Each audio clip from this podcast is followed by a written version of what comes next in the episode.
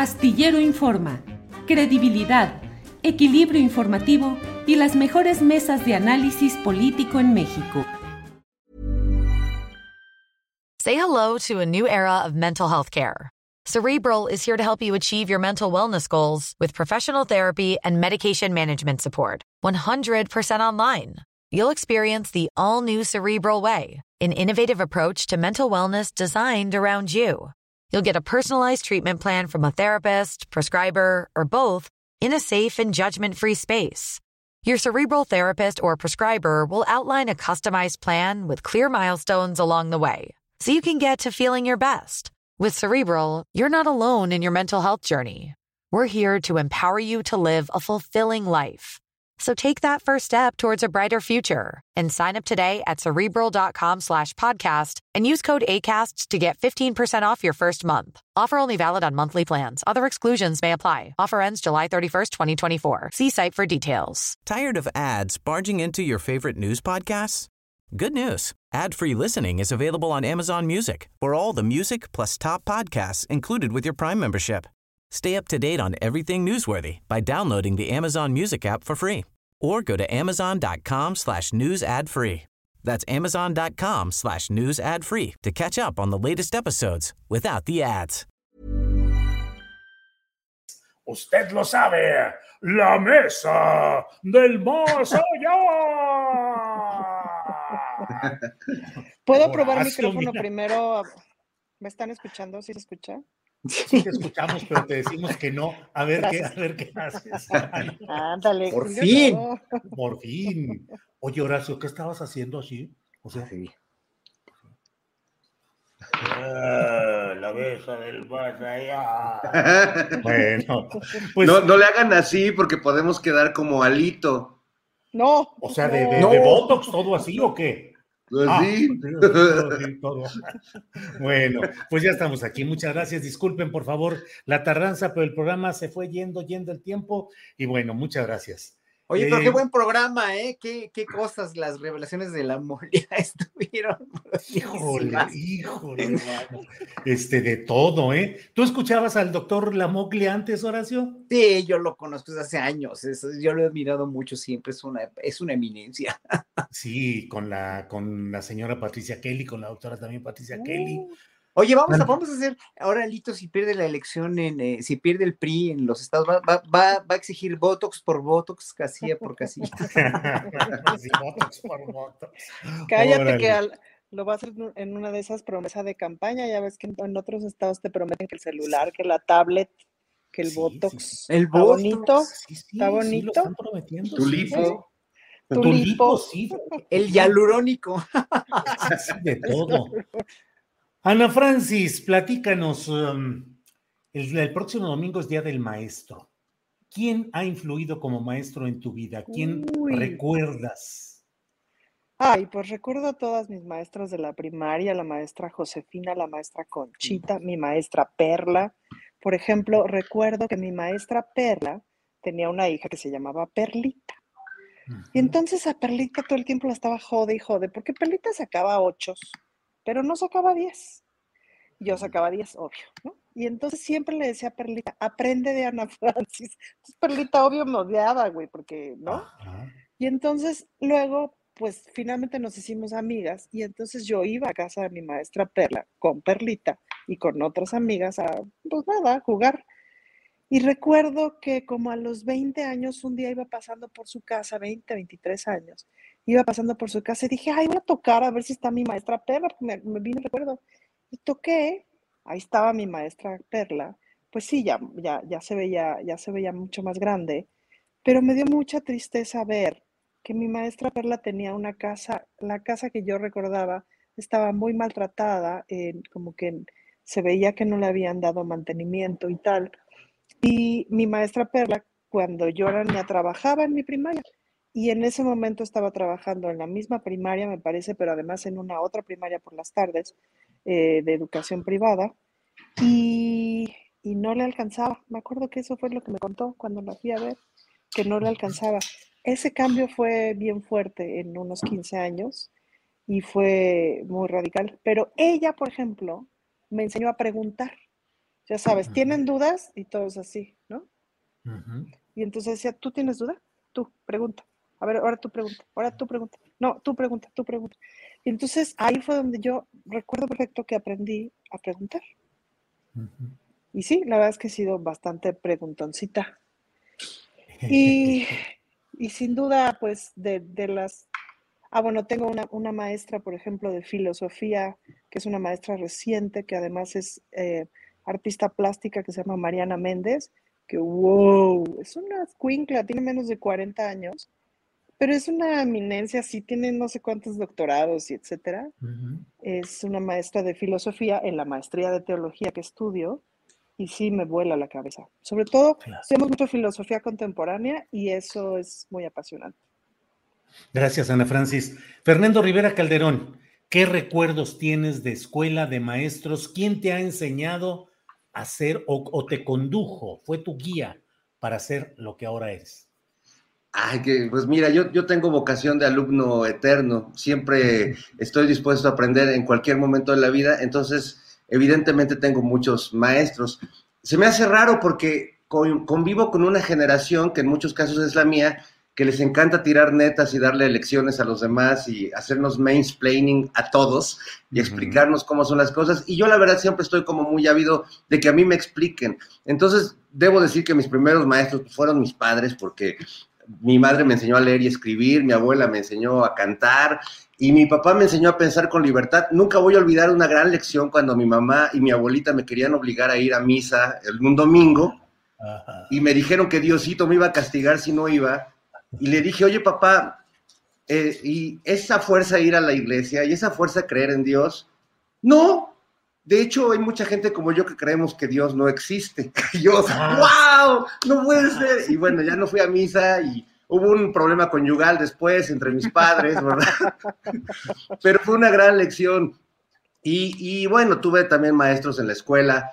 Yo fui un niño muy buleado en la escuela, entonces había maestros que no solo eh, pues les caía bien, sino que a veces me, me protegían. Reconozco siempre a mi maestro de literatura de la prepa, Agustín Medrano, que lo quiero mucho y que también yo era medio farolón, entonces según yo sabía mucho de literatura y siempre salía muy bien en los exámenes y un día no estudié nada, me preguntaron sobre un libro y pues yo inventé el libro, ¿no? Inventé la historia.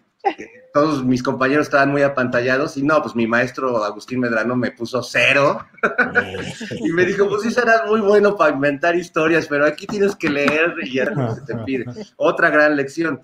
Y bueno, tuve dos otros grandes maestros ya en mi vida laboral eh, que no pedí, que me tocó compartir pupitre con ellos. He platicado de ellos en otros momentos aquí, que fue don Fernando Marcos, que fue mi gran maestro cuando yo empezaba a hacer periodismo en el periódico nacional, con quien compartía pupitre literalmente. Y años después, Froilán López Narváez, que creo que me adoptó como alumno y a quien le aprendí muchísimas cosas, sobre todo una que le comparto a mis, a mis amigos, porque un día me vio tomando whisky y me dijo, oiga, veo que a usted le gusta mucho tomar, ¿verdad? Sí, maestro, salud. No, pues, eh, y le gustaría llegar a mi edad y poder seguir bebiendo. Le dije, no, pues cómo no, es lo que más deseo. Me dice, entonces tendría que bajarle un poquito a su manera de beber. Y cuando me lo dijo, sí me cimbró, porque pues es alguien que yo respeto eh, mucho, eh, ya, ya falleció hace algunos meses, pero esa lección siempre me quedó y siempre que empiezo a beber de más, se me aparece mi Yoda, Froilán López Narváez, y me dice, recuerda que si quieres llegar a, a, viejo bebiendo, tienes que beber con cierta moderación. Así que bueno, ahí está mi homenaje sentido a mis maestros y maestras. Muy bien, Fernando. Horacio Franco, te toca el turno de las confesiones de maestros de escuelas, de quienes te han enseñado y te han hecho ser lo que eres, Horacio. Fíjate, yo, yo estuve en puras escuelas públicas siempre y tuve la enorme fortuna de tener muy buenos maestros desde el kinder. Este, en la primaria tuve verdaderamente muy, muy buenos maestros, excepto la de tercero, debo decir que era una maestra un poco más descuidada con los alumnos y más negligente, pero todos, desde la, la del primero, Irma Lara Barragán Ramírez, y, y, la de segundo, Marta Barajas, que espero que todavía sigan, sigan con vida, porque eso fue hace ya muchos años, pero fueron muy buenas maestras me enseñaron a leer y escribir y hablar muy bien. Las maestras de la primaria que tuve en primero y en segundo fueron maravillosas. Luego, cuarto y en quinto, Ramón Ruiz Romero, que que este, también fue muy buen maestro en Nerey Saldaña en, sexto de primaria, en la 5 de mayo, en, en, Cascada y Ermita, aquí en la delegación Iztapalapa. Después en la secundaria 35, pues fueron maestros verdaderamente gloriosos, en verdad, muy, muy buenos maestros.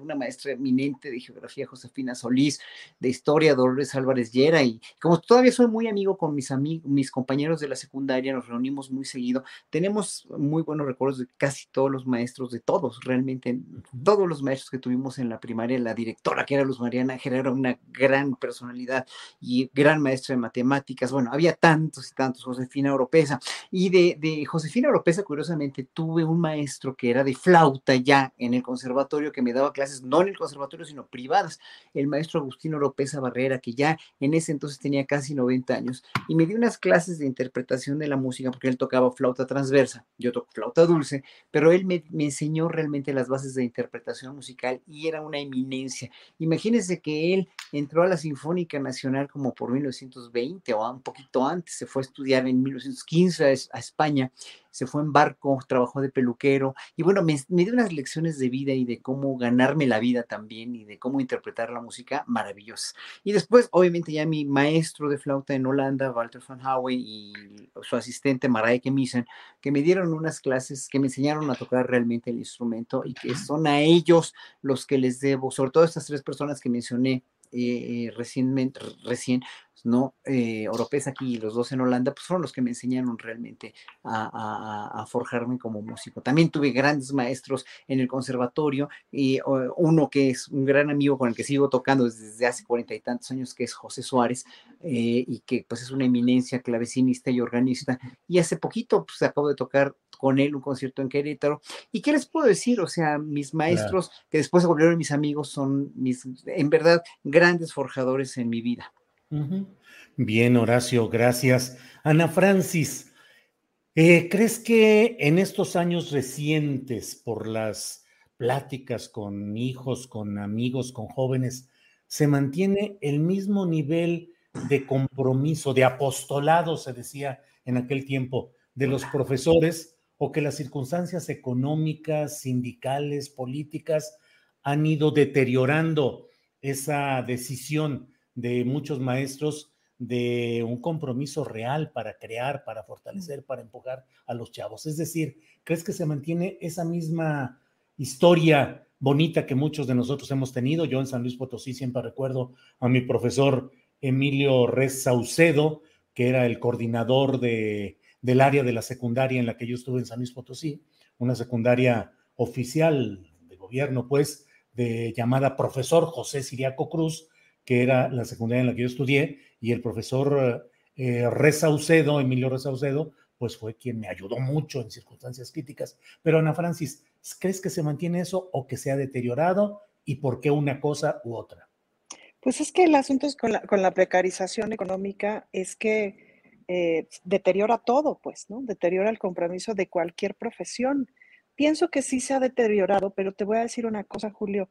Ahora, justo en la pandemia para Aprende en Casa, yo estuve trabajando haciendo guiones y me llevé la sorpresa de mi vida y sobre todo se me tumbaron un montón de prejuicios porque me relacioné con un montón de maestros de diversas materias, eh, justamente para los planes de estudio y los convirtiendo en guiones y tal, pues yo como guionista, no especializada en los temas de las respectivas materias, sino especializada en guion. Y me sorprendió mucho justamente como esta cosa de la mística, ¿sabes?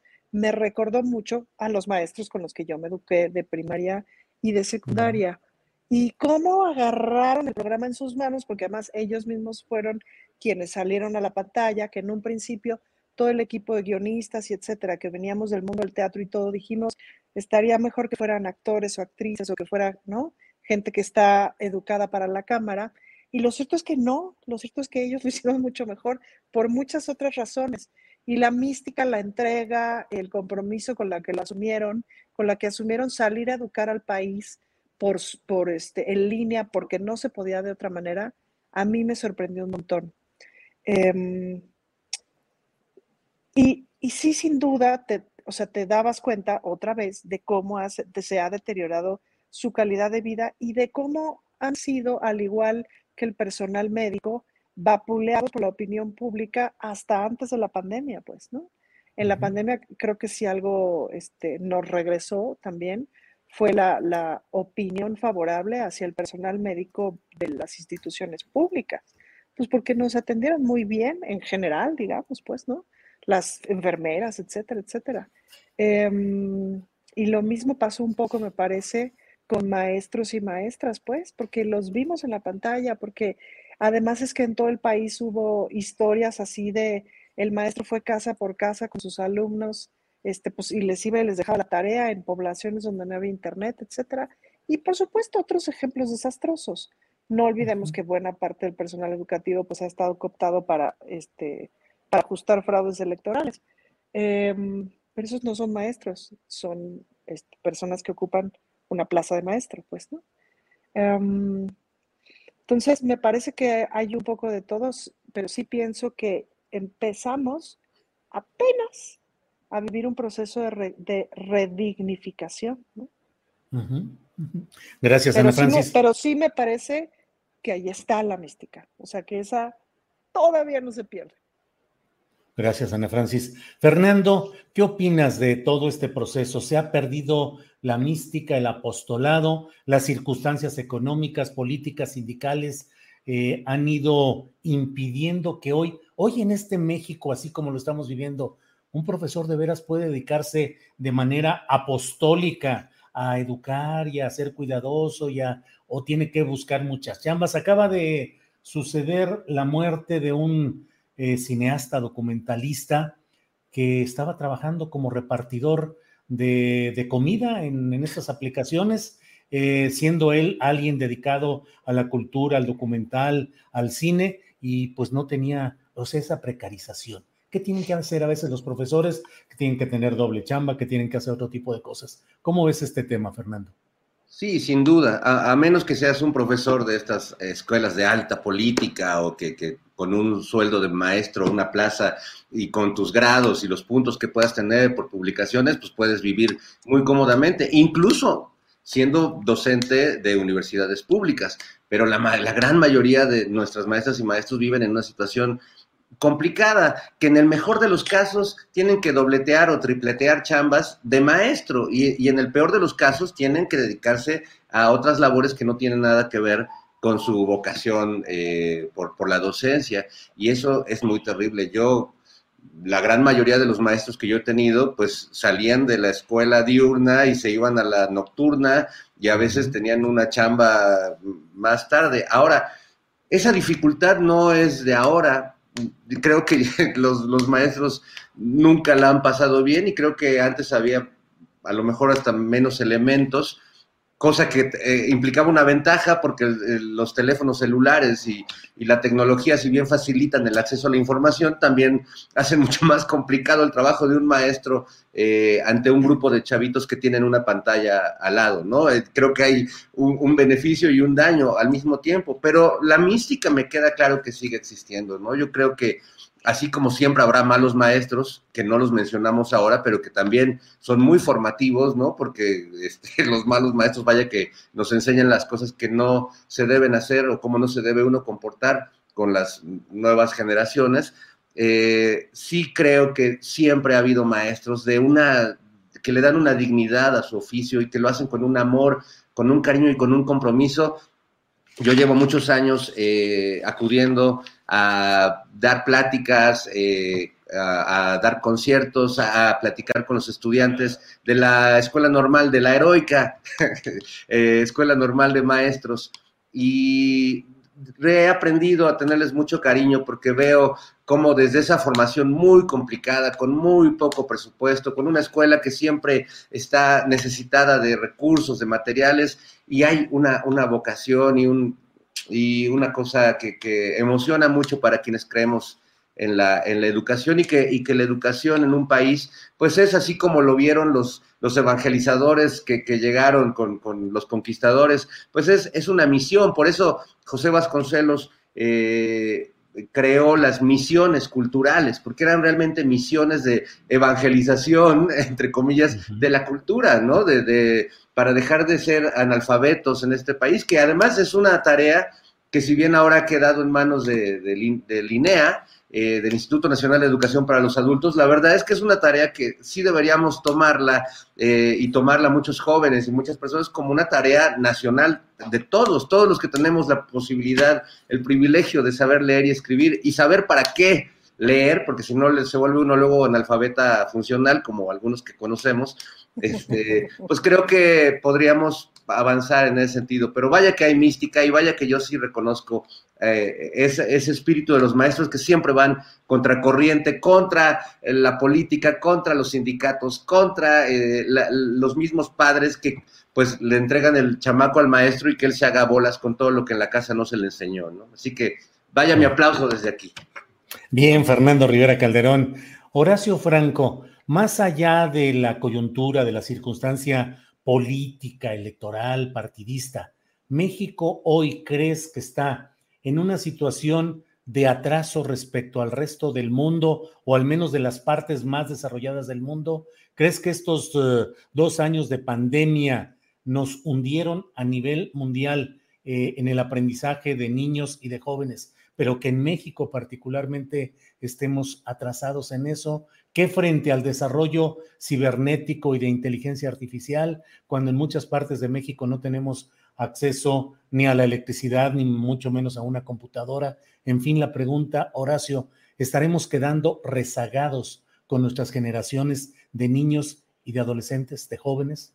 Mira, el mundo, y tú lo has dicho, el mundo está totalmente rezagado en la cuestión humanista, no es, en la, no es nada más eh, eh, México. O sea, si nosotros creemos que México, por ser nuestro país y por ser nuestro microcosmos, es un país que está como está, porque sabemos que está como está, sabemos las carencias de la educación, sabemos toda la... Y iba a abordar algo también sobre la falta de capacidad de asombro ya de los niños ante todo lo que pueden buscar, ¿no? En, en Wikipedia y en, en todos los este, aparatos electrónicos que ya toda la información está finalmente, está junto, ¿no? Está con nosotros. Hay una falta enorme de, capacidad de asombro porque hay, una, hay un hoyo enorme entre la capacidad de asimilación de los conocimientos de los chavos, ¿no? Que sigue siendo la misma que hace 60, que hace 100, que hace 200 o que hace 1000 años, ¿no? Y todo lo que tienen de información, o sea, es demasiada información y demasiado abrumadora y demasiado contradictoria y demasiado eh, eh, condensada también. Y en un momento dado, eh, y eso lo he vivido yo como maestro que, sigo dando clases en el conservatorio. La, la, cuestión del proceso de aprendizaje en los alumnos no, no es mejor ni es peor que hace muchos años, pero hoy por hoy hay mucho menos capacidad y mucho menos entrega también por parte de los alumnos universitarios. Hay como más apatía, hay como más duda también y como se les ha inculcado siempre que la educación en México está tan mal, ¿no?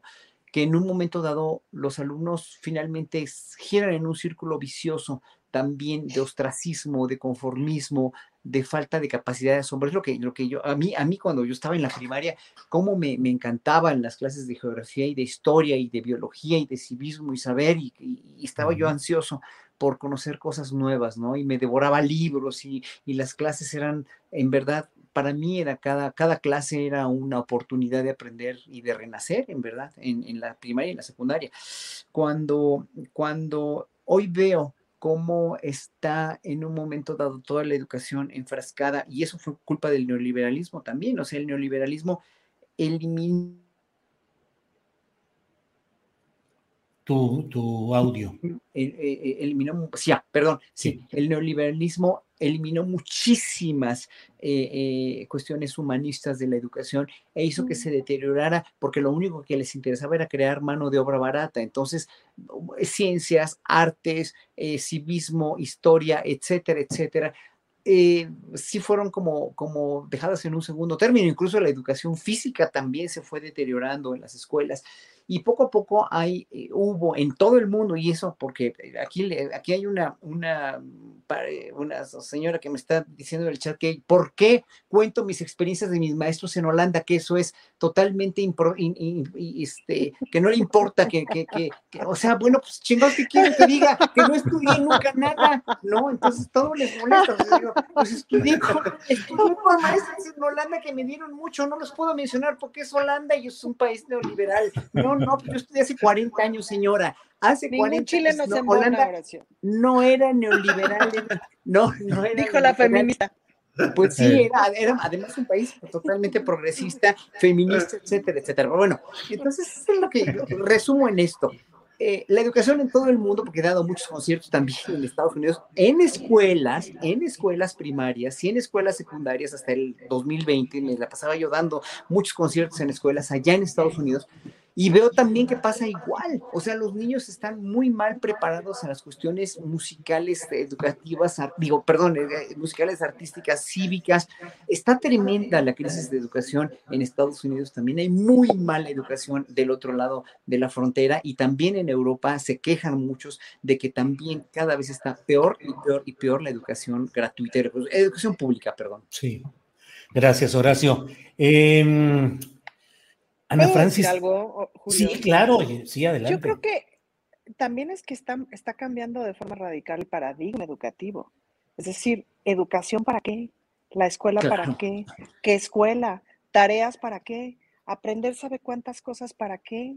O sea, a mí en la pandemia sí me dio una cosa de con que aprendan a leer y escribir, a sumar y restar, en, o sea, en general, digamos.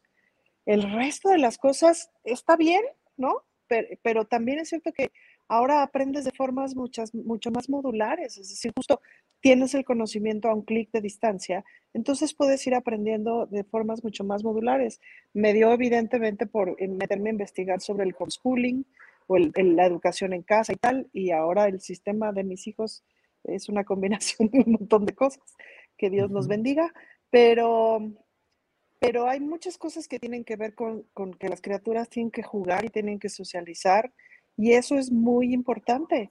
Y hay una cosa que tiene que ver con, con ser un ser humano decente en el mundo, y eso tiene que ver con educarse en relación también a las otras personas, pues, ¿no? Y mirar a las otras personas. Entonces, este, lo digo porque hablaba ahorita justo Horacio Cerro di- diciendo, hay una crisis mundial de educación pública. Hay una crisis mundial de educación porque los tecnócratas de Harvard no lo están haciendo mejor, porque también en las escuelas privadas no lo están haciendo mejor, pues, ¿no? Tiene que ir por otro lado. Nosotros cuando éramos criaturas, pues sí, leíamos un montón, yo leía un montón de niña, pero estas generaciones pues ven un montón de TikToks, un montón de videos de YouTube, etcétera. ¿Eso está bien? ¿No? ¿O está mal? O, o- o más bien es que no, no está ni bien ni mal, es que es, y eso nos está llevando a un montón de unos otros conocimientos. Y a mí mis criaturas me hacen comentarios de distintas cosas y de distintas cosas que aprenden, no de los libros, y no me dejan de sorprender y no dejan de adquirir conocimientos. Y, y, también de pronto como que la educación se convirtió para esta generación nuestra en una carrera de tengo que saber más y tengo que saber estas cosas y tengo que tener estas herramientas y estos 17 idiomas y no sé qué. Para llegar a dónde, pues, ¿no? Porque de todos modos con el neoliberalismo no llegas. Si no naciste en el lugar correcto, no llegas. Entonces ahí me parece que hay un paradigma que está cambiando a nivel mundial. Y luego pandemia, pues más peor, porque, porque cambia la concepción de todo. Y sí, también descubrimos que podíamos en línea aprender un montón, pues, ¿no? Entonces, ahí hay un cambio que no sé hacia dónde nos está llevando. ¿no? Ahí hay, eh, a mí me gustaría agregar, mi querido Sí. Julio, Ana, Sí, Horacio. Acabo de ir a ver una obra de teatro la semana pasada de mi querida amiga María Aura y el director y escritor Alonso Barrera, que se llama Una mujer casi perfecta. Es una comedia ligera, muy divertida. Pero hay, hay un chiste que hacen donde eh, eh, las actrices eh, hacen como que son unas mamás de niños pues muy ricachones y de esos que les andan buscando escuela. Entonces una presume, ay, es que en el Williamson eh, dejan muy poca tarea, pero te enseñan inglés, francés, este, portugués y, bueno, el precio no es tan caro. Bueno, y la otra dice, ah, sí, pues en, en el Robertson, este, no, no, no te dejan casi tarea, este, pero te enseñan yoga y te dan este, clases de, de pilates y te, y te enseñan a ser enólogo. ¿no? Y la tercera mamá dice, ah, sí, pues en el, en el este, Erasmo de Rotterdam, este, no dejan tareas, no dan inglés, no dan yoga, y, entonces le dice, ¿y entonces qué hacen? Nada, dejan a los niños en unas colchonetas todo el día y están a toda madre. Pues sí, pues sí, así es. Claro. Bueno, vamos, Horacio. Eh, pasando un poco pues del tema educativo al político, que incluso aquí en el chat nos están diciendo que le entremos a la coyuntura y a las cosas inmediatas. Espérense, espérense. Espérense, sí, pues digo, espérense. espérense.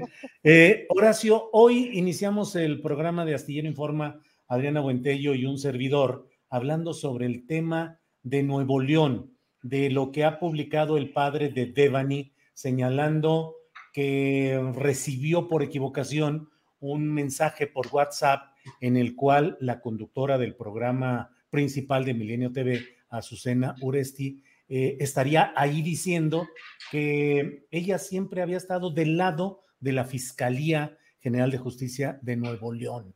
Y además eh, se dio a conocer ayer mismo una necropsia que estuvo cuidando el padre de Devani para que no violentara el debido proceso. Eh, parte de lo que platicamos Adriana y yo es eh, cómo en medios de comunicación a veces se privilegian eh, la voracidad noticiosa, pero además con frecuencia hechos o actitudes que terminan beneficiando a la impunidad y a la injusticia. Y que en muchos medios de radio y de televisión se privilegia la voz del abogado del criminal, la voz del representante del victimario la filtración, el dato, la, la, la confirmación, pero no la voz del otro lado. ¿Qué opinas sobre todo esto que se está viviendo ahora? Tired of ads barging into your favorite news podcasts? Good news. Ad-free listening is available on Amazon Music. For all the music plus top podcasts included with your Prime membership. Stay up to date on everything newsworthy by downloading the Amazon Music app for free or go to amazon.com slash news ad free. That's amazon.com slash news ad free to catch up on the latest episodes without the ads. ¿No te encantaría tener 100 dólares extra en tu bolsillo? Haz que un experto bilingüe de TurboTax declare tus impuestos para el 31 de marzo y obtén 100 dólares de vuelta al instante. Porque no importa cuáles hayan sido tus logros del año pasado, TurboTax hace que cuenten. Obtén 100 dólares de vuelta y tus impuestos con 100% de precisión. Solo con Intuit TurboTax. Debes declarar para el 31 de marzo. Crédito solo aplicable al costo de la presentación federal con Turbo Tax Full Service. Oferta sujeta a cambios o cancelación en cualquier momento. Híjole, es que primero que nada pienso en los papás de la pobre niña, ¿no? De Bani. Pienso en los papás. Y enterarte ya de la cruda realidad, como fue pensar para ellos que su hija fue torturada, violada, etcétera, etcétera después de que está muerta ya, después de todo esto, o sea, debe ser un infierno. Y peor infierno por lo que están pasando ahorita, de que el debido proceso está alterado debido a esta corrupción que hay en los medios, porque esto no se puede llamar otra cosa más que corrupción. O sea, la corrupción en México permeó desde, desde las instituciones políticas a las instituciones privadas, a los ejércitos, a la educación, a todo, y, obviamente pues a las instituciones de a los medios, ¿no? A los medios de comunicación. Todo, todo, era, todo era, pues así, asequible a partir de la corrupción. Y eso es lo que, es lo que exaspera y es lo que dice uno, bueno, es que esta gente no quiere aprender, no digo, ya no mencionemos a Latinos con esta financiación, este financiamiento del exgobernador de, de Michoacán, y de Aureoles Conejo, y, no mencionemos eh, que, pues esos medios nada más están ahí para hacer política, porque no están para ser eh, medios de información, ¿no? Latinos, por ejemplo, ¿no? Pero Milenio, bueno, el Universal ya se está perfilando cada vez más para eso también, y bueno, el Reforma no se diga. Pero, pero Milenio estaba como dentro de los medios más, eh, un poco más entre los dos, ¿no? In between.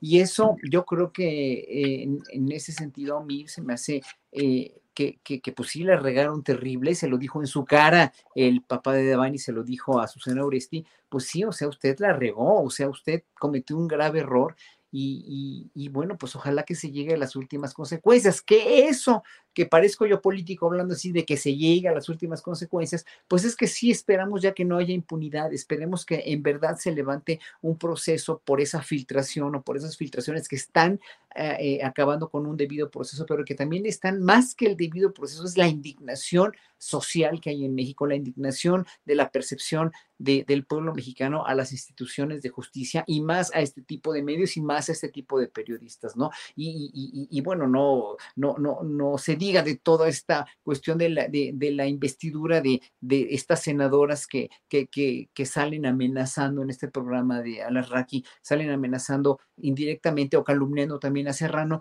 que, que bueno, pueden eh, o sea, pueden estar en contra de cualquier medio, pero no deben amenazar así, deben respetar la investidura que tiene un senador para poder hablar de esa manera, porque además tienen un puesto, un cargo público y los medios tienen una responsabilidad pública y el presidente tiene una responsabilidad pública también muy grande y tienen que cuidar cada una de sus palabras. Y eso vale para todos los medios que tienen responsabilidad, los empresarios que tienen responsabilidad pública, los banqueros que tienen responsabilidad pública.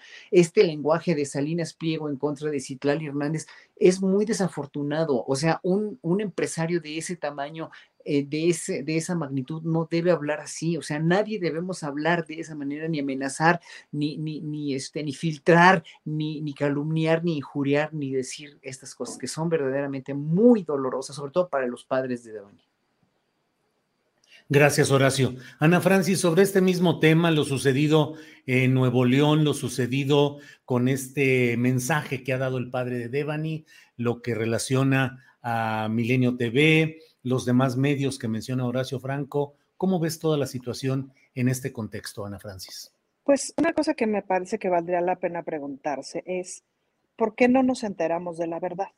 Esto puede ser por varias razones. La primera puede ser porque quienes están encargados de encontrar la verdad son una punta de incapaces, que es posible, o esto puede ser porque quienes están encargados de decirnos la verdad están cubriendo una otra verdad que es terrible, que es tremenda y que es un problema nacional. Y a mí me gustaría enfocarme en este asunto.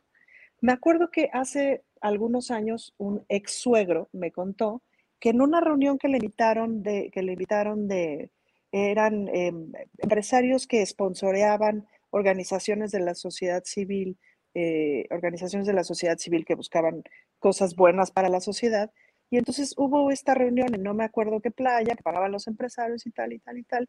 Y este señor era director de una asociación civil y cuando llegó a su habitación lo esperaba una señorita enviada por el anfitrión empresario este, para proveerle de servicios sexuales. Entonces, claro, para él fue como muy sorprendente.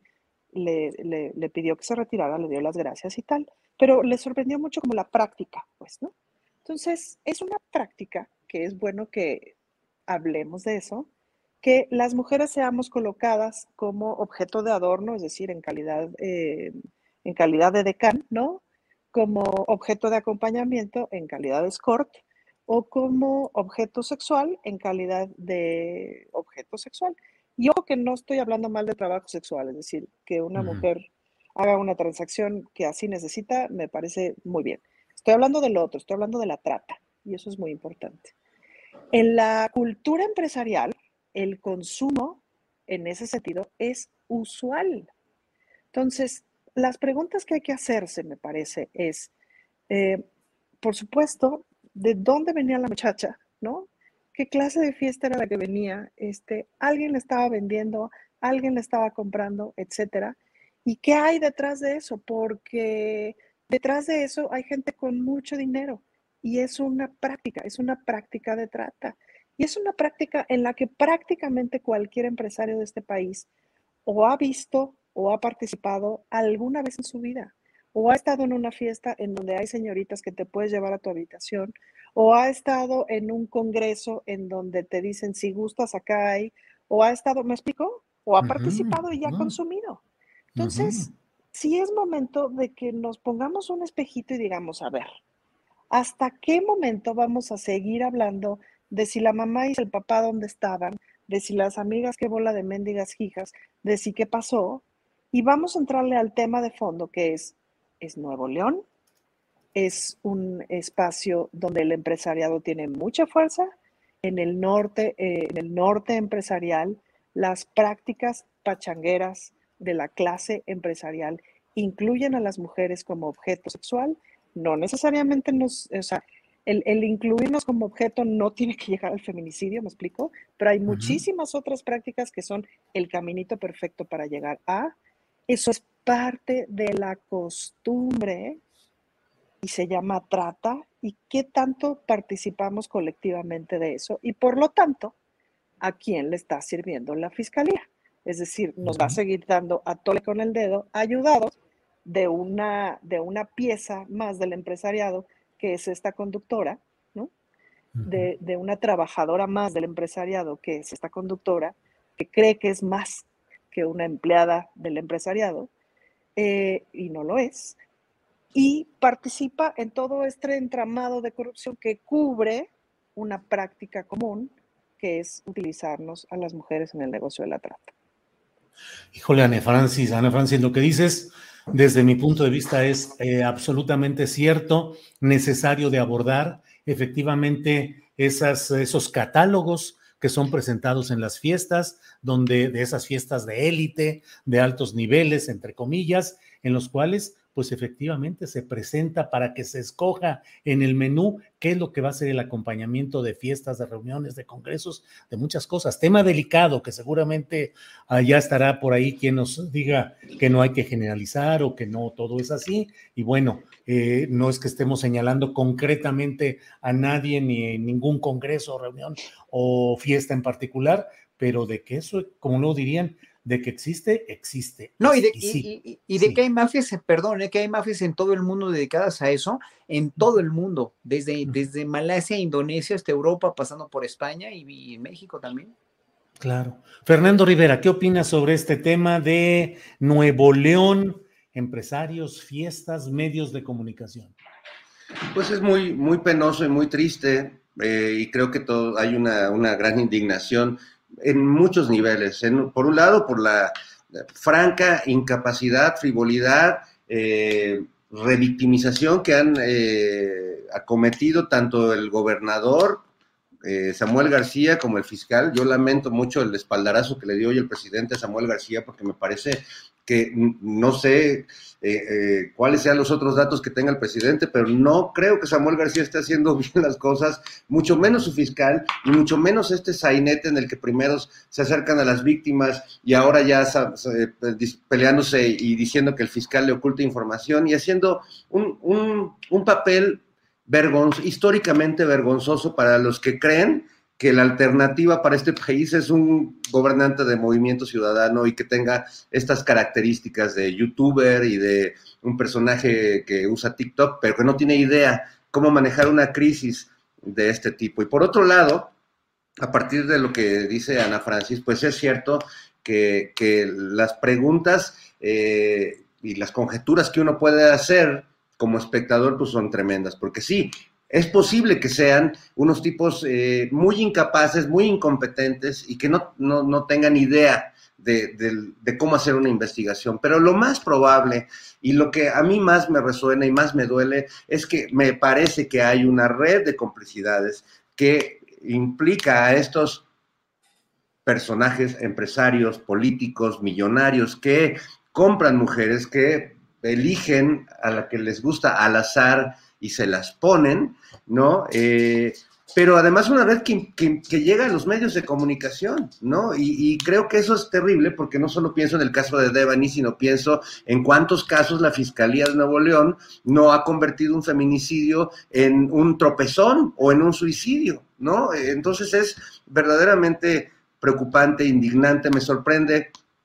que, sigan ahí dando la cara a estos personajes que no, no tienen vergüenza y que no tienen eh, que no merecen el respeto de nadie. Y en lo que, lo que hace Susana Oresti, porque yo he venido siguiendo eh, las coberturas que hace desde que sucedió este evento, la manipulación em, eh, emocional, el meterle música de violines tristes a cada nota que hace, darle a todas la información que da un sesgo político contra la 4T, no contra el gobierno de Samuel García. Si se fijan, está muy claro y ahora el mensaje que le mandó por error, aunque dice que la hackearon eh, al papá de Devani, pues confirma eso, que ella pues trabaja en función de las autoridades y de los que le dan información o dinero, ¿no? Porque ella no tiene un compromiso con el público. La gran diferencia que tienen comunicadores como eh, tú, Julio, como eh, creo que cualquiera de los que estamos en esta mesa, pues es que nosotros respondemos al público, no, este, eh, y, lamentablemente en multimedios, pues Azucena está a favor de quien le pague o de quien le ponga la nota que va a permitir que le sigan pagando lo que gana. Y me parece una vergüenza porque multimedios tiene entre sus, eh, los promocionales que van poniendo todo el día, hablan de valores, hablan de moral, hablan de todo, pero terminando el noticiero de Azucena empieza un programa de chicas eh, semidesnudas donde una, una corte de payasos tratan de tocarles las nalgas o de agarrarlas o de tomarles, hacerles tomas donde se les vean los calzones, etcétera, eh, llevando eh, esta manera de convertir en objeto a la mujer a un, a un nivel pantagruelesco, ¿no? A un nivel verdaderamente grotesco. Entonces yo creo que sí, más allá de que este sea un fenómeno eh, mundial y de que la trata de personas y de que esta compra eh, de, mujeres como si fueran objetos desechables de placer, eh, es algo de todo el mundo. Me parece que el caso de Nuevo León es particularmente dramático y que sí me, me, preocupa doblemente que el presidente piense que Samuel García está haciendo las cosas bien, porque no están haciendo las cosas bien. Y ahí sí, pues eh, creo que como sociedad y como televidentes tendremos que hacer saber a estas personas de los medios que por más que les vaya muy bien en la publicidad o que Azucena, al director de multimedios, le represente eh, muchos likes y que la gente esté interactuando, que tenga un cierto sentido común y una cierta dignidad y empatía social para darse cuenta de que comunicadores así en realidad revictimizan a las víctimas y ensucian eh, temas que deberían ser tratados con absoluta seriedad y con, rigor periodístico, Julio, y no musicalizando las notas como si fueran eh, cápsulas de Silvia Pinal. Y, perdón que mencione a Silvia Pinal porque, porque tampoco quiero hablar de, la abuelita, que el lobo cuando llega con caperucita ya no tiene nada que comerse porque la abuelita ya es... Pues, carajo. Pues sí, Fernando, Fernando, sí, eh, de acuerdo. Horacio, eh, ya se nos, ya nos encaminamos al momento, nos quedan 10 minutitos, algo así, menos, para despedir eh, la transmisión en Canal 22. Pero, Horacio, ¿qué opinas de lo que ha dicho el presidente de la República de que hay que cuidar eh, al pueblo, pues los derechos humanos, la legalidad, pero que también hay que cuidar a los integrantes de los grupos criminales porque también son seres humanos? Es decir, te quiero preguntar, Horacio, una cosa es humanismo y otra legalidad, creo yo. se puede tener un sentido, desde luego, humanitario, pero en términos legales, ¿Te parece correcta esa expresión o el presidente de México debería cumplir lo que establece la Constitución y las leyes y aplicar las leyes en caso de presunciones delictivas de civiles contra las Fuerzas Armadas? ¿Qué opinas, Horacio? Bueno, mira, el caso, el caso contrario sería el caso de Bukele, ¿no? Que como, como a los encarcelados, a los tatuados, a los, a los que él consideraba o que el gobierno consideraba como maras, cómo los encerró y cómo ni los confinó con el COVID y los tiene ahí como hacinados todos en, en, en, en las cárceles de una manera inhumana, como este señor. Eh, eh, eh, o sea, vas a hacer eso con los, con los, con los criminales en México o vas a entender, eh, mira, él yo creo que dentro de su cosmovisión, que es muy cristiana en realidad, que es una visión que, que bueno, como ateos tú y yo, que somos Julio, ¿no? Entendemos muy bien la cosmovisión cristiana, no la, no la seguimos como dogma, pero la entendemos, la, la en, en, realidad a mí me conmueve, en realidad a mí me, me gusta. Entonces, en ese sentido, aunque no seamos creyentes, sí tiene, tenemos que entender que la, la, la fiel convicción de López Obrador eh, siguiendo la doctrina cristiana es perdonar, es, eh, lo dijo ayer, ¿no? Antier la mañanera, el que tire, el que tire la primera piedra, el que esté libre de pecado, pues sí, obviamente nadie es libre de pecado y todos somos, este, todos somos realmente candidatos a, un castigo divino, a una reflexión o a una, lo que sea. Y en ese sentido, él, él sabe muy bien que los, los, los eh, eh, los criminales en México no nacieron criminales, se fueron haciendo por esa, por esa situación en la que los pusieron y por esa situación del narco, en la cual, pues, para que hubiera existido el narco, para, para que existiera, había que tener primero un consumidor, que es Estados Unidos, un gobierno que los protegiera, una DEA que también estuviera inmiscuida en los negocios de ilegalidad del narco, que, que es una, la DEA es una cuestión de veras de doble moral impresionante, tanto como los gringos y como sus armas que están siguen vendiendo y siguen importando a México. O sea, eh, aquí es tan culpable el que, el que mata a la vaca como el que le, le, le, le tira la pata, de, de, la pata, pues, ¿no? Como el que le agarra la pata. Entonces, eh, los, los, los narcos, los sicarios, los jóvenes que se dedicaron a esto, pues les vendieron un modo de vida muy, muy, este, muy fácil y no son otra cosa más que víctimas de la misma situación del narco, del narcoestado que era México, del narcogobierno que era y del, de los consumidores eh, norteamericanos y de las mafias internacionales. Entonces, híjole, López Obrador se metió en un brete muy, muy grueso diciendo eso porque finalmente, pues sí, o sea, lo apoyas y dices, sí, es, que es cierto, ellos no tienen la culpa, o sea, no hay por qué matarlos en caliente, no hay por qué, pero ¿cómo acabas con algo así cuando ellos están acabando con la vida de tantos? Y es lo que a la gente la tiene muy insatisfecha. Yo lo único que digo es que para arreglar este problema se necesita mucho más tiempo y se necesita que Estados Unidos, primero que nada, reconozca que ellos son los grandes consumidores y que gracias a ellos tenemos ese problema del narco en México. Y en segunda, que, este, que, que se esperen muchos más años a sensibilizar y a supereducar a toda esa gente y a darle estas oportunidades que está empezando a darle Andrés Manuel. Él cree firmemente en esa convicción y ya para terminar, pues obviamente creo que, creo que lo, lo, lo, lo va a lograr el siguiente gobierno o el otro siguiente gobierno sí y solo sí siguen con el mismo paradigma. Bien, gracias Horacio. Eh, Ana Francis, nos van a quedar como unos tres minutitos y te pregunto qué opinas de la reacción del gobierno de la Ciudad de México frente al dictamen de la empresa noruega. Hay quienes, sobre la línea 12 del metro, hay quienes dicen que a la paciente no le gustó el diagnóstico del médico y por eso lo rechazó. ¿Qué opinas, Ana Francis? Mira, es muy interesante porque desde el mes de diciembre el gobierno de la ciudad empezó a manifestar que había inconsistencias en lo que iba entregando la empresa noruega sobre el tercer informe. Curioso también ver que en el, en el mes de diciembre eh, toda la petición de firmas para la revocación de mandato se superó la expectativa, pero por un montón. Es decir, hubo una, una demostración de fuerza política muy importante del grupo mayoritario el poder y hubo una, demostración de fuerza también muy importante en la Ciudad de México. Entonces, me parece que estos últimos tres meses hemos ido viendo cómo es viable, es posible que ocurra que Claudia Sheinbaum sea presidenta. Y es importante también ver desde mi perspectiva que si Claudia Sheinbaum es presidenta, es probable que sea un proyecto de continuación del el obradorismo lo cual no necesariamente sería así con otros candidatos. Como ya he dicho aquí en varias ocasiones, si bien es cierto que eh, tengo mucha admiración por Marcelo Ebrard, también es cierto que hay una parte de lo que tiene que ver con justicia social, con justicia económica, al que no le entró, al que nunca le ha entrado, no de forma radical, como le ha entrado el presidente y como podríamos asumir y podríamos suponer que le daría continuidad Claudia Sheinbaum.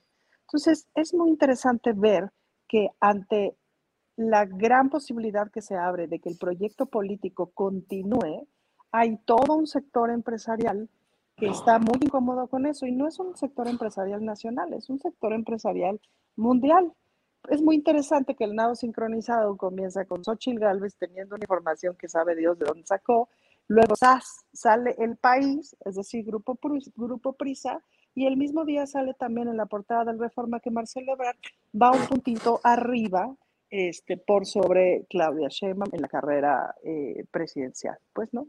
Y también sale otra columna, me parece que es el Milenio, con Gibran hablando justamente del mismo asunto, soltando pestes de cómo el gobierno ha enfrentado el asunto o no del tercer informe. Entonces, como yo leía Shakespeare, toda esa narrativa, pues es muy interesante, pues, ¿no? De cómo es una lluvia y una lluvia tremenda, justamente atacando a la figura de la jefa de gobierno. Lo que dice el tercer informe en realidad es que mete una cizaña, es decir, mete la cizaña de si el mantenimiento es responsable o no de la caída de la línea 12. Lo que dice el informe 1 y 2 es que básicamente es un problema de diseño y construcción eh, y eso se va ampliando en las informaciones. Y es muy parecido a las otras auditorías, a lo que está, a lo que estaría planteando, planteándose desde la Fiscalía y desde el Colegio de Ingenieros. Y eso es bastante más complejo, ¿me explico? Em, pero entonces, el asunto, y el asunto con el tercer informe no es, no es que necesariamente afirme que es un problema de mantenimiento, pero mete la cizaña. Y con la cizaña, como dice el presidente, postizna. Y ese es un goto político. El problema del tercer informe es que es manejado desde la forma política, no desde la forma técnica. Entonces, pues bueno, es interesante pensar otra vez qué está detrás de todo esto. Bueno, pues muchas gracias. Es la hora de despedir esta transmisión en la versión para el canal 22 y seguimos nosotros aquí en nuestro canal de YouTube. Así es que gracias a Canal 22, gracias a quienes nos, ven desde ahí en esta mesa del más allá. Allá, allá, allá, allá, allá. de todo. Bueno, gracias. Bueno, pues nos quedamos aquí con nuestra en nuestro canal. Eh, y bueno, Fernando Rivera Calderón, postrecito, por favor, coloque usted sobre la mesa. Postrecito. Bueno, yo quiero hablar de, un, fenómeno que, nos sacudió a, todos esta semana, que fue el hallazgo de un eh, enorme agujero negro en, en el centro del PRI, Julio. No sé si. Ah, del PRI, yo pensaba que. No, no, no, no, Estoy hablando del, del PRI. Que, ah. ¿Qué le andas viendo los agujeros negros al PRI, Fernando? El PRI tiene un gran agujero negro que se ya, le han bautizado como Alito.0 eh, y eh, nos llegó eh, con nuestros radares la señal la señal muy, lejana de su pensamiento, donde, bueno, está como extorsionando, hay unos proveedores y mostrando un lenguaje pues que, que, que a mí me, me, deja claro que sí, que sí es un agujero negro priista, ¿no? Totalmente, pero es un agujero negro que, que devoró todo en su tiempo y que ahora pues realmente ya eh, no queda mucho de él, pero pues debemos agradecer, gracias a la comunidad científica y al espionaje nacional, que podamos tener todavía una mirada lejana de, de, de esa, de esa negritud, sobre todo de conciencia. Julio, no sé si ustedes lo vieron, pero a mí me, ni, ni Jaime Maussan, eh, nos ha presentado una cosa así. Oye, y un recolector, sí. Lo que es interesante inferir a partir de las afirmaciones de Fernando es que el agujero negro se les redujo o podría ser, eh, o se les frunció. Estamos hablando de física, de biología o de política. de física cuántica. Cualquier cosa que nos lleve a decir se les frunció. Claro. Ahora, Fernando, no puedes negar que Alito.0, pues es un gran recolector y reproductor de habla generalizada, porque varias de las frases que él utiliza se pueden escuchar en alguna parte del país y él las reproduce, es decir, es una especie de guardián del habla popular extrema, Fernando Rivera. un guardián del canto, sí, sin duda. pero además debo decirles otra cosa, también sin, sin quererlo se ha convertido en un maestro como un, joven sensei, porque fíjate que un día, hace dos días, justamente a Susana Oresti lo entrevistó con respecto a estas grabaciones que, se dieron a conocer y Alito, se la, él como que se ve que lo invitaron a la entrevista para otra cosa, entonces cuando le pone a Susana estas grabaciones, no pudo hacer gestos porque tú sabes que ya no los tiene. Sí, no, no, no. Pero se notaba como perturbado, ¿no? Y entonces eh, le dice a Susana, no, no, este, ¿qué opinas de esto? ¿Es cierto? No, no, eso no es el tema, Susana, eso, eh, a mí además me grabaron sin mi consentimiento y eso no es, lo que importa es que el presidente no piensa en las mujeres y los feminicidios y tal. Y a Susana no insistió mucho, dos, tres veces le dijo, oye, pero lo otro, no, no, es que el otro no es lo importante y tú no me invitaste aquí para hablar de eso. Ah, ok, está bien, señor Alito. Este, pero al otro día Susana aprendió la lección de una manera, lo que es la capacidad de aprendizaje que unos tienen, ¿no? Porque otros somos lentos, pero ella el otro día, no que este, le mandé por error esto, ah, sí, pero es que no fui yo, me, me hackearon, y además ese no es el tema, el tema es que nosotros hacemos periodismo comprometido con las víctimas, o sea, la, la escuela de Alito está ya este, llegando, llegando otras jóvenes mentes. Bueno, qué bueno con este postrecito, eh, marca Alito. Horacio Franco, Postrecito, por favor. Pues no, nomás señalar sobre la mediocridad, ¿no? Hacer una, una, un hincapié sobre la mediocridad. enorme que tenemos en gente como Alito, en la mediocridad que tenemos en, en, en, en la charla de las senadoras ahí en el programa de, de Alasraki, en este medio que no me acuerdo cómo se llama, MetaTV. Atípical. No Atípical. Pues, Atípical TV, sí. Este, o sea, la mediocridad con la que hablan, pues, ¿no? O sea, la falta de argumentos o la falta de, de, en verdad, de, de, de solidez. Bueno, ya no dijéramos eh, eh, como habla Lito, pues, ¿no? Porque yo conozco gente eh, respecto a los clasistas que son los, los, la oposición, ¿no? Eh, yo conozco gente muy humilde, gente de veras que no tiene ni la primaria terminada y que habla con muchísima más propiedad, aunque estén hablando entre ellos, ¿eh? habla con muchísima más propiedades que este señor que habla como un verdadero patán. Pero eso no es lo, eso es lo de menos, ¿no? Cada quien habla como quiere hablar y él habla popular y las groserías hay mucha gente a la que le gustan, bueno, perfecto, o sea, que hablen así. Ahora sí que mm, si están entre, entre ellos, ¿no? Como lo mismo como Lorenzo Córdoba cuando, cuando estas filtraciones, ¿no? O el mismo fiscal general, ¿no? El respetabilísimo fiscal general. Bueno, cada quien que hable como se le dé la gana. Pero cuando tienes una, una exposición así de tres personas que están en el Senado con, ese, con esa puerilidad de, de, argumentos y sobre todo con la manera como la que hablan, como si fueran, como si estuvieran en una charla de un programa de, de chismes, pues, ¿no? Sí está muy serio. O sea, sí es una muestra de una enormísima mediocridad. Y si por esa mediocridad... Ahí se, gobernados o estamos, y por esa mediocridad decía yo, estamos gobernados o estamos eh, representados, pues qué patético, ¿no? Qué patético claro. nivel, nada más. Gracias, Horacio. Antes, uh, Ana Francis, antes de tu postrecito, para precisar que el director de películas como Los rollos perdidos de Pancho Villa y Nadie es inocente eh, fue Gregorio Rocha.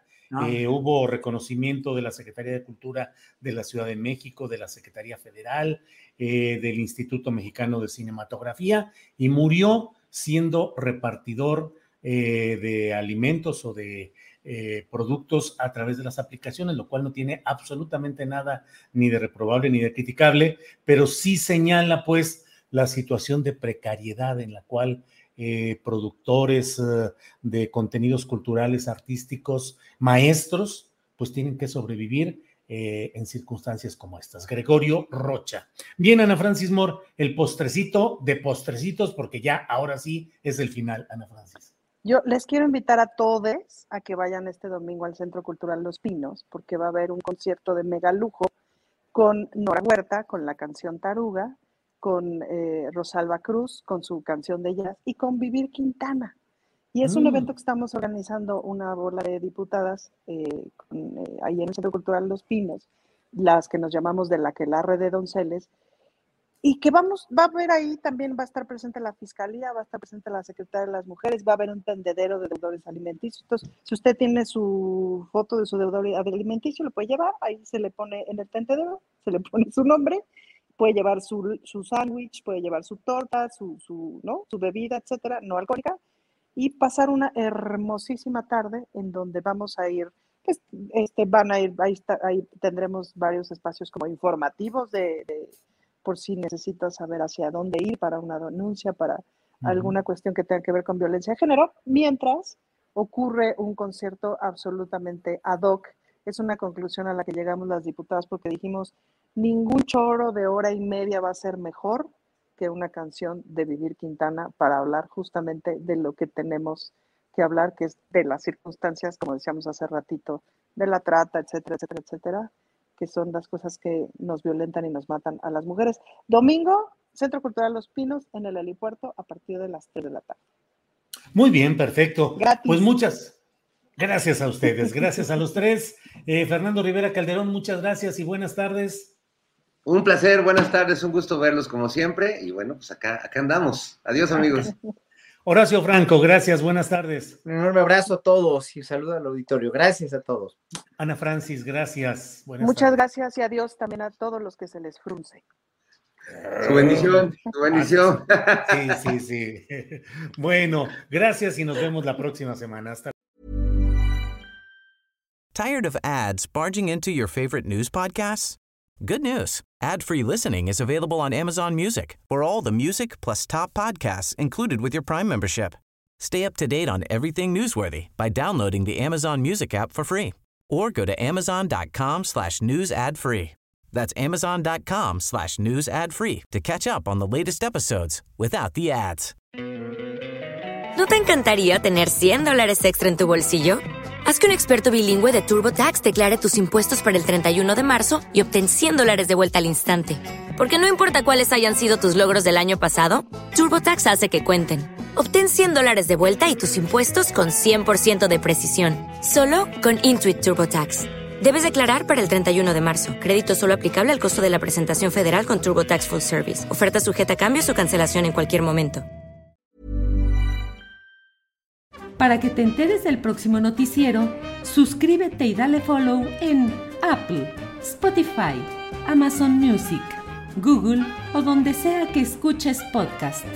Te invitamos a visitar nuestra página julioastillero.com.